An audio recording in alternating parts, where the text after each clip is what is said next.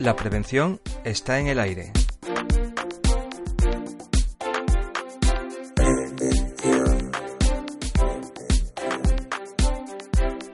Un programa que hacemos desde el ISLA, el Instituto Aragonés de Seguridad y Salud Laboral.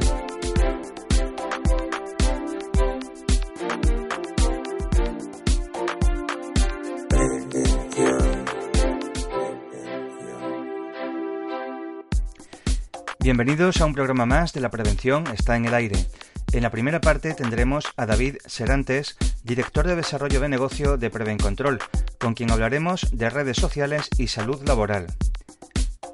En la segunda parte contaremos con Elena San Joaquín, directora de Recursos Humanos del Instituto Tecnológico de Aragón, Itainova, quien nos aportará una interesante reflexión sobre la gestión de personas y de la prevención de riesgos laborales en el marco de la Industria 4.0.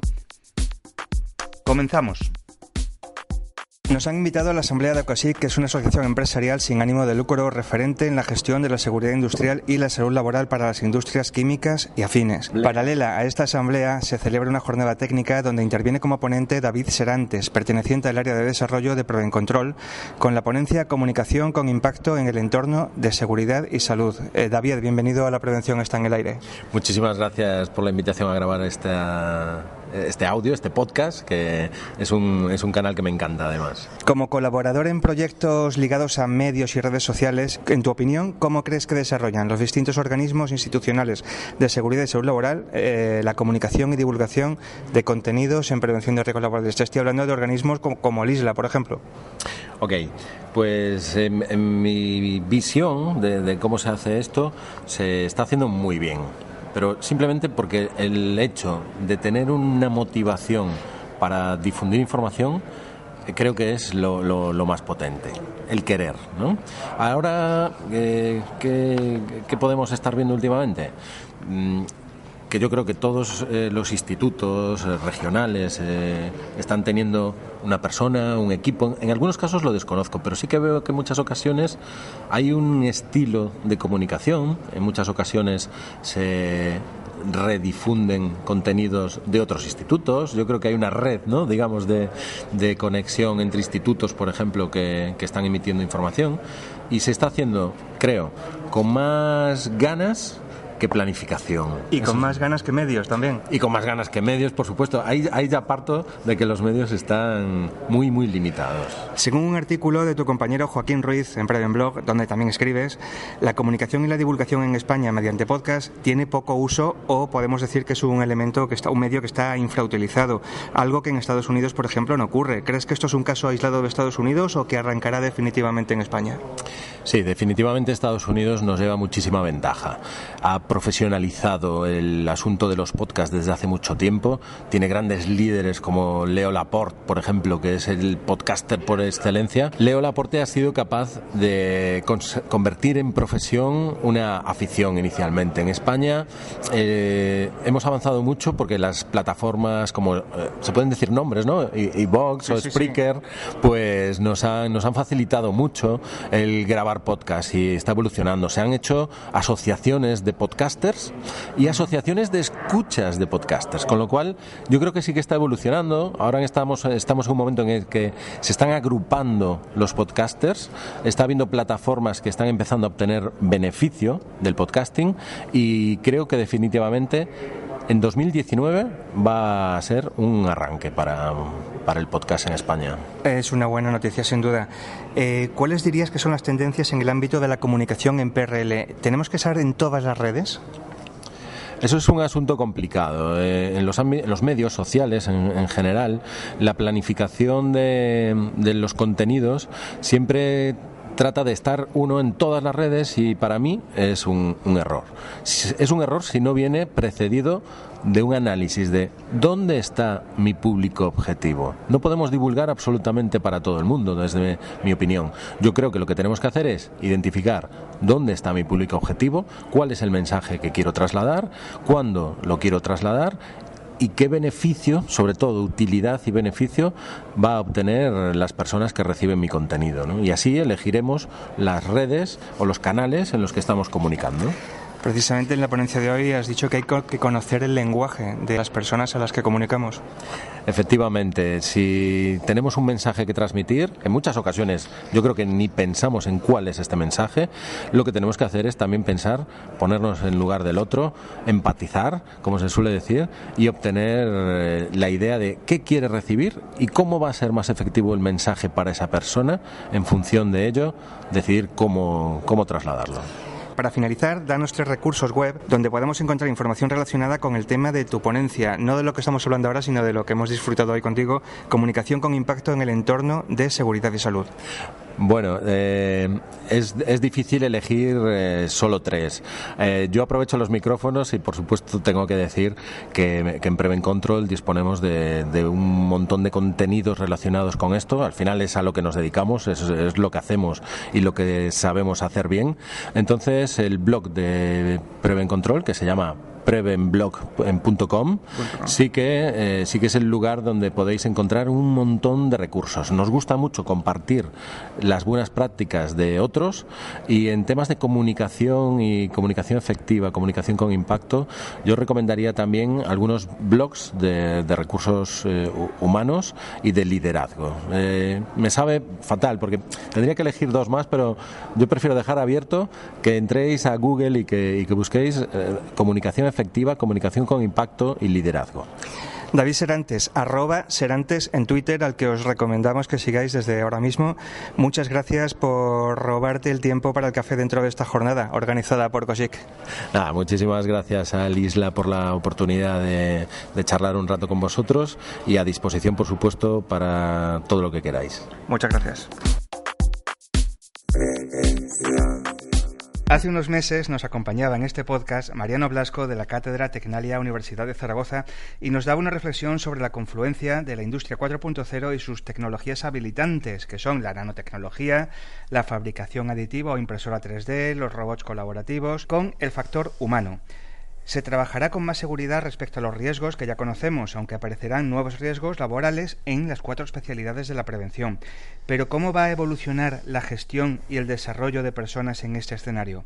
Hoy tenemos en la Prevención está en el aire a Elena San Joaquín, responsable de Recursos Humanos y Desarrollo Corporativo del Instituto Tecnológico de Aragón, quien nos dará una visión de hacia dónde nos dirigimos. Elena, bienvenida. Muchas gracias, Juan Antonio. ¿Cuál es la dirección hacia la que vamos en la gestión empresarial en la nueva industria 4.0? Bueno, gran pregunta. Em, ¿Qué decirte? Yo creo que, está claro que estamos yendo hacia una nueva forma de, medir y de valorar el trabajo que está basada en la tecnología. Eso parece, obvio, ¿vale? La cuestión es que, eh, como tú expresabas al principio, da la sensación de que, de que se va a producir la confluencia de muchas de esas tecnologías e incluso que los mayores impactos que se van a producir en esa gestión empresarial van a depender mucho de dónde se crucen cada una de esas tecnologías.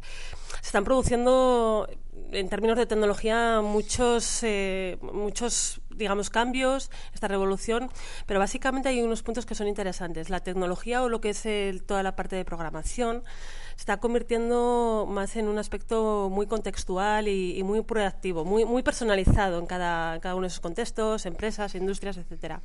Sobre todo, eh, algo muy característico en la gestión empresarial es que ahora mismo disponemos de multitud de fuentes de información para la toma de decisiones y esto está impactando en las formas de hacer e incluso en la forma de organizarse las empresas, que están empezando a ser más eh, pues, redes de colaboración o incluso cooperativas.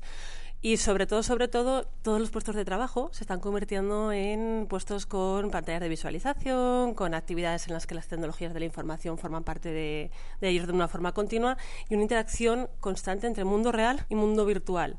Al final, como en toda revolución o como en todos cambios, se está produciendo evidentemente en muchos aspectos, pero algo interesante es que va más allá, en este caso, de la transformación digital. Casi, casi, casi es una transformación estructural de, esa gestión empresarial.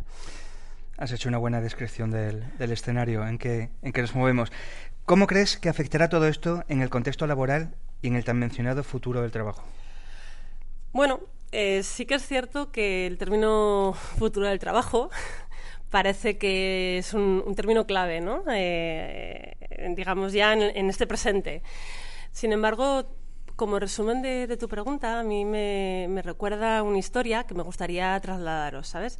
Y que me parece que es un buen resumen. De alguna manera, eh, hay, una historia, hay un cuento que habla de un científico que estaba muy preocupado en resolver todos los problemas del mundo. Y, estaba convencido ¿eh? de, que, de que lo podía lograr. De hecho, eso le suponía que pasaba mucho tiempo dentro de, un laboratorio o de su propia casa buscando respuestas. Es curioso porque un día eh, su hijo de seis años entró, decidido ayudarle. Y su padre, pues bueno, nervioso de que el niño estuviera ahí, viendo que no podía sacarlo de, de la habitación y del laboratorio, pensó, bueno, ¿qué puedo hacer para, para entretenerlo? Y bueno, encontró una revista, entre las cosas que tenía, una revista que tenía, eh, que, representaba, digamos, una de sus hojas, un mapa del mundo. Dijo, bueno, perfecto, lo voy a hacer con eso una, un, eh, un, puzzle y, bueno, le voy a entretener haciendo que lo, que lo recomponga, ¿vale? Así que, bueno, le dijo al niño, mira, como te gustan los rompecabezas, te voy a dar el mundo todo roto para que lo repares y, oye, sin ayuda de nadie. Bueno, calculo que al niño le traería mucho tiempo, ¿no? Eh, el hacerlo. Y para su sorpresa, al poco rato, eh, le dijo, papá, papá, eh, ya lo hice, conseguí terminarlo. Al principio el padre no creyó lo que le estaba diciendo el niño, pero sin embargo, ante la existencia decidió mirar, ¿no? Y ante su sorpresa al verlo. Y le dijo, oye, ¿cómo lo has logrado? bueno, el padre le, digamos, ante su pregunta y ante su sorpresa, el niño le, respondió, papá, yo no sabía cómo era el mundo, eh, pero cuando cogiste la revista me di cuenta que en el otro lado eh, había la figura de un hombre. Así que le di la vuelta y comencé a recomponer al hombre, que sí sabía cómo era. Bueno, cuando conseguí arreglar al hombre, di la vuelta a la hoja y vi que había arreglado el mundo. Todo esto para, comentarte o para dejar claro que hoy por hoy nos estamos centrando en automatizar trabajos, en aumentar reproducciones, en conseguir eh, mayores resultados, cuando realmente el centro es y seguirá siendo eh, las personas. De hecho, eh, los propios creadores del término Industria 4.0 han planteado que, las factorías del futuro, en esas factorías eh, inteligentes, no van a estar desiertas, sino eh, que van a estar llenas de personas porque entienden que la, que la mente humana, que el ser humano, siempre va a ser superior a cualquier software experto en condiciones especiales, porque todo el tema de creatividad, todo el tema de, de abordar situaciones imprevistas, en realidad es la potencialidad eh, del ser humano. Con lo cual yo te diría que, en ese contexto laboral vamos a ir viviendo una nueva humanización de la actividad, donde efectivamente tendremos que entrar a poner a la tecnología al servicio de las personas y aprender a equilibrar realmente pues bueno, el esfuerzo y el trabajo de, ambas, de personas y tecnología, para aportar eh, mayor valor a personas y organizaciones. Entonces, bueno, la realidad es que en este, digamos, eh, contexto laboral en el que las tecnologías de la información ya están completamente presentes, está cambiando realmente los comportamientos y los valores de, las, de, trabajadores que van a estar cada vez más cualificados. ¿Vale? Y, y, eso hace que en ese contexto laboral surjan nuevas necesidades y oportunidades a las que tendremos que ser capaces de dar respuesta. Eh, aspectos tan importantes como que las personas cada vez colaboran de una forma más social y, y, relacional entre ellos. Y son aspectos que, que, no controlan las propias organizaciones. ¿Por qué? Pues porque forman redes de colaboración. Redes de colaboración que a su vez generan informaciones donde, pues bueno, de alguna manera eh, sí que estamos eh, ¿cómo decirte?, eh, acostumbrados a escuchar el término de sobrecarga de la información, por ejemplo. Sin embargo, una de las cosas que, sí que vamos a vivir es que bueno, están surgiendo nuevas capas de información dentro de las organizaciones y vamos a tener que aprender formas diferentes de tratar esa información.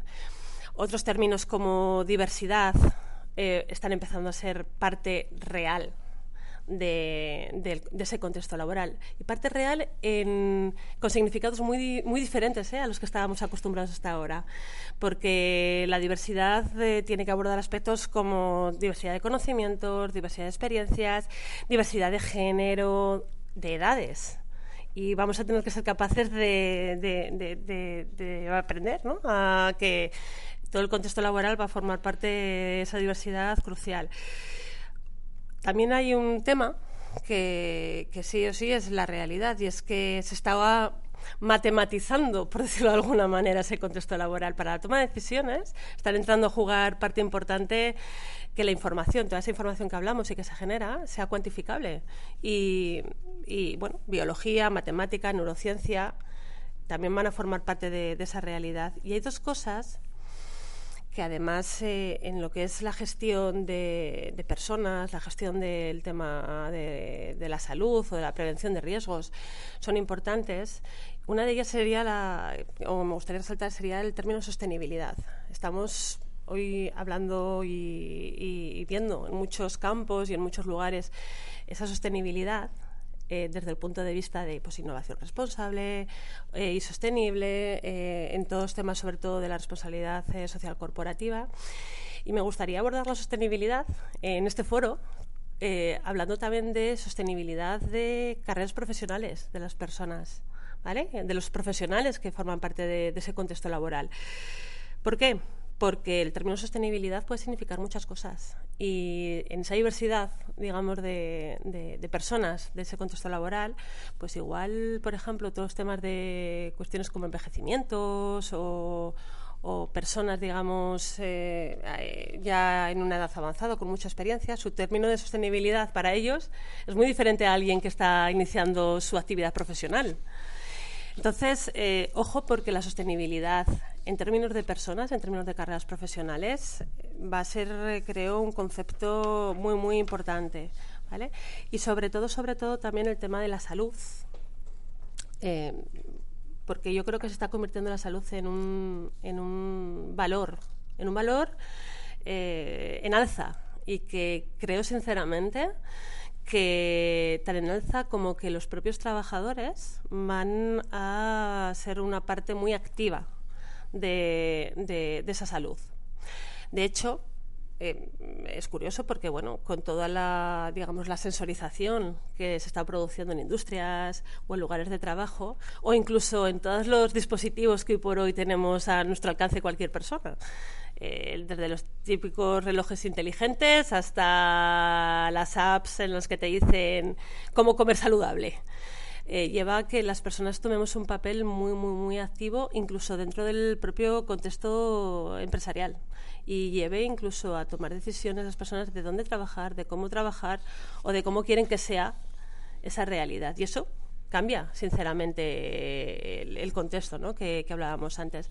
Entonces, y están surgiendo incluso iniciativas a nivel europeo y a nivel, eh, bueno, incluso de aquí de Aragón, eh, con empresas de aragonesas que están muy preocupadas eh, por llevar adelante proyectos en esta línea y saber cómo en esas factorías inteligentes se puede empoderar a las personas. Nosotros hemos colaborado en los últimos cuatro años en el Instituto Tecnológico de Aragón en un proyecto, Fax for Workers, que lo que pretendía es saber cómo podíamos lograr la satisfacción cognitiva en el trabajo de, las personas que estaban en fábrica, ¿eh? estábamos hablando incluso a nivel de, industria, planteando eh, cómo podíamos mejorar sus condiciones de trabajo en términos de seguridad y de organización del trabajo y bienestar, aumentando a la vez habilidades que tenían que tener eh, desarrolladas las personas a nivel de resolución de problemas e incluso de innovación ¿Por qué? Pues porque el rol de los trabajadores va a cambiar con todo lo que estamos diciendo.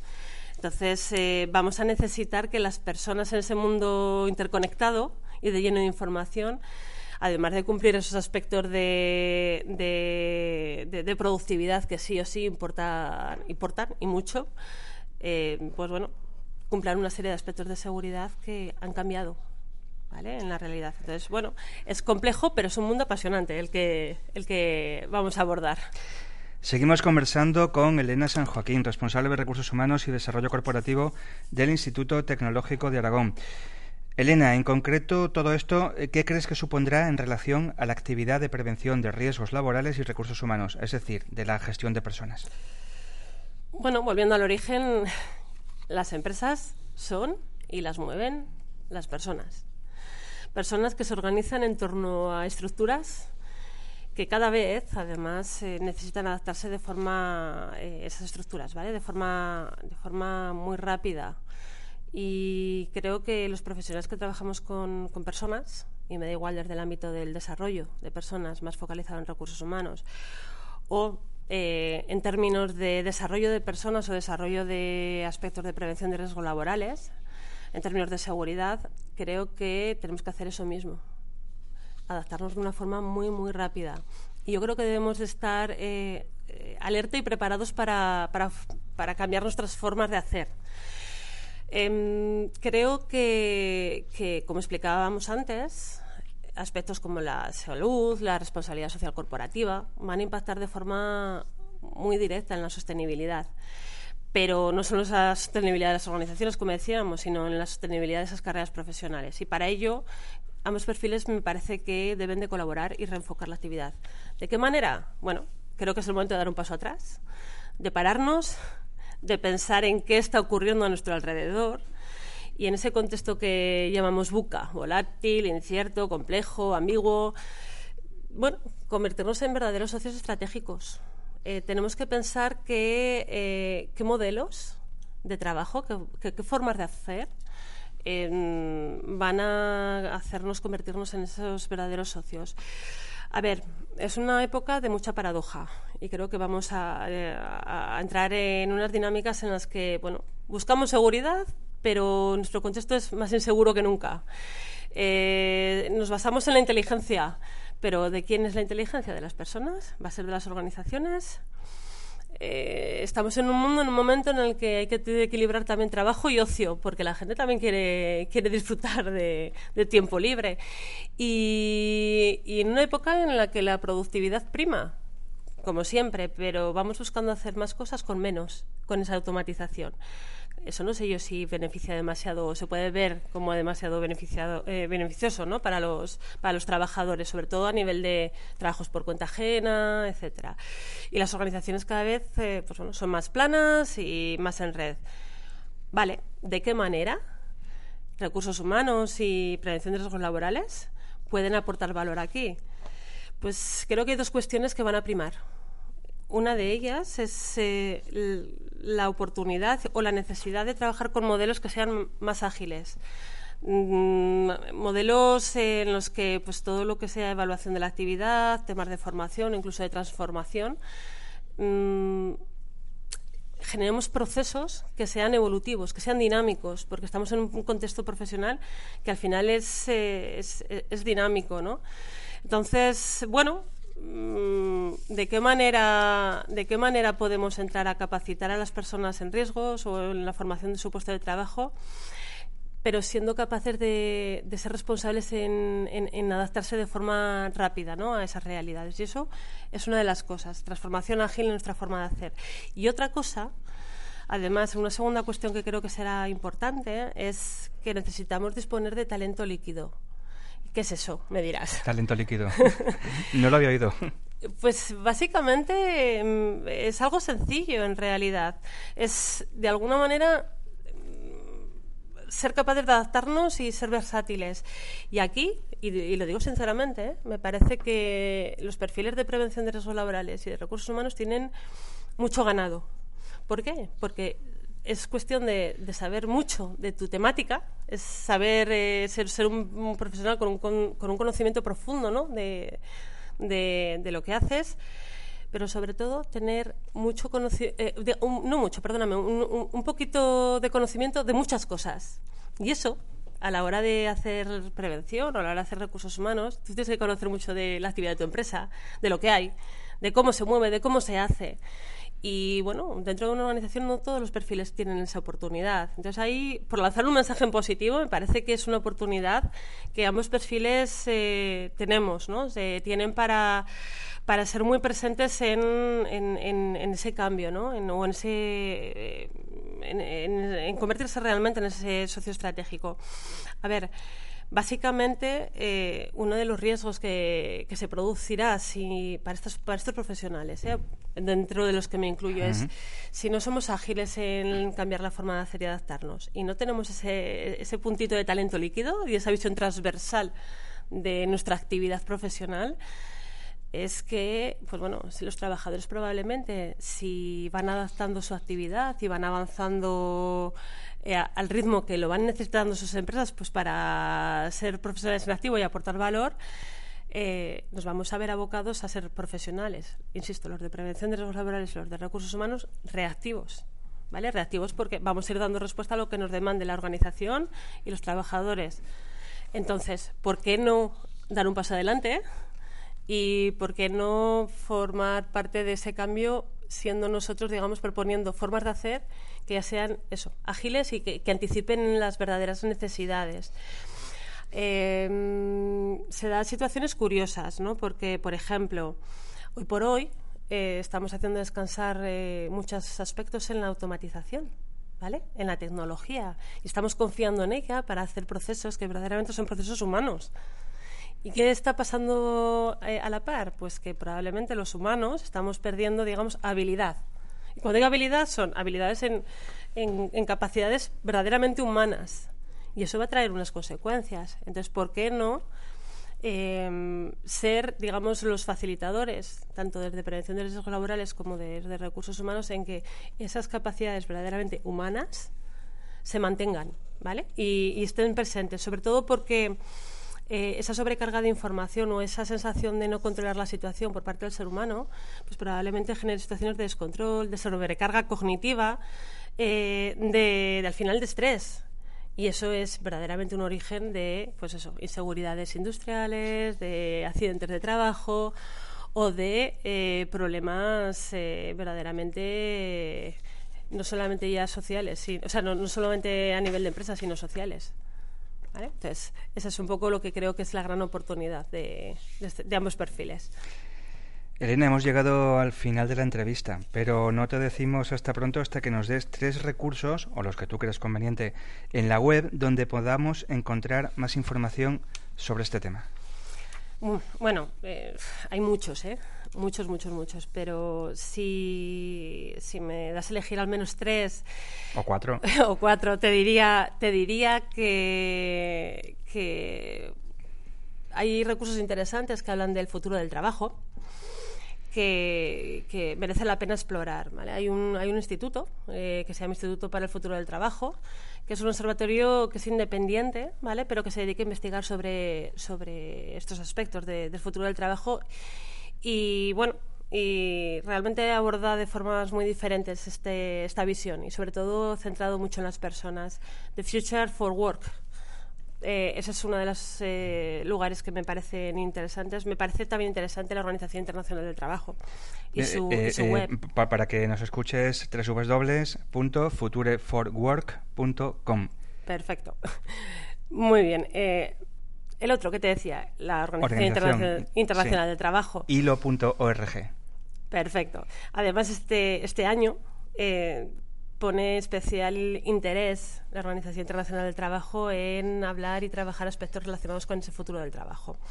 El Foro Económico Mundial está muy volcado también ahora mismo ¿no? en, en, estos temas. Y la web. La web, www.weforum, w e r u Y bueno, a nivel de, de prevención de riesgos laborales, obviamente, aparte de seguiros a vosotros, al, Instituto eh, de Seguridad y Salud Laboral de Aragón, al ISLA, que creo que estáis, eh, bueno, realmente abordando de formas muy diversas. Eh, lo, que podemos. Bueno, pero poco a poco se hace camino, Juan Antonio. Deciros, por ejemplo, una web que me parece interesante es eh, prevencionintegral.com, www.prevencionintegral.com. Eh, ahí hay recursos también muy, muy, muy interesantes y bueno, yo creo que, que a partir de ahí eh, se pueden seguir muchos enlaces que seguro tienen cosas eh, que les van a interesar. Has, mencionado antes, Elena, un proyecto, eh, Facts for Workers. ¿Existe información en Internet sobre este proyecto? Mucha información, tanto de las empresas que han colaborado, de la empresa de Aragón, Thermolympic, eh, como del Instituto, en la propia web del Instituto Tecnológico de Aragón podéis encontrar eh, información o incluso hemos publicado Itainova, www.itainova.es. Muy bien. Me quedo con una frase tuya. Las empresas son y las mueven las personas. completamente. Ahora sí, Elena, eh, muchas gracias por adelantarnos el futuro, quizá ya presente del trabajo, la prevención de riesgos laborales y la gestión de personas. Muchísimas gracias a vosotros.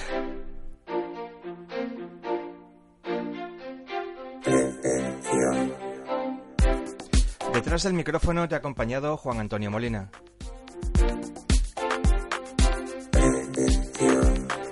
Puedes encontrar archivos complementarios a este podcast e información adicional en nuestro sitio web aragon.es barra isla con dos S.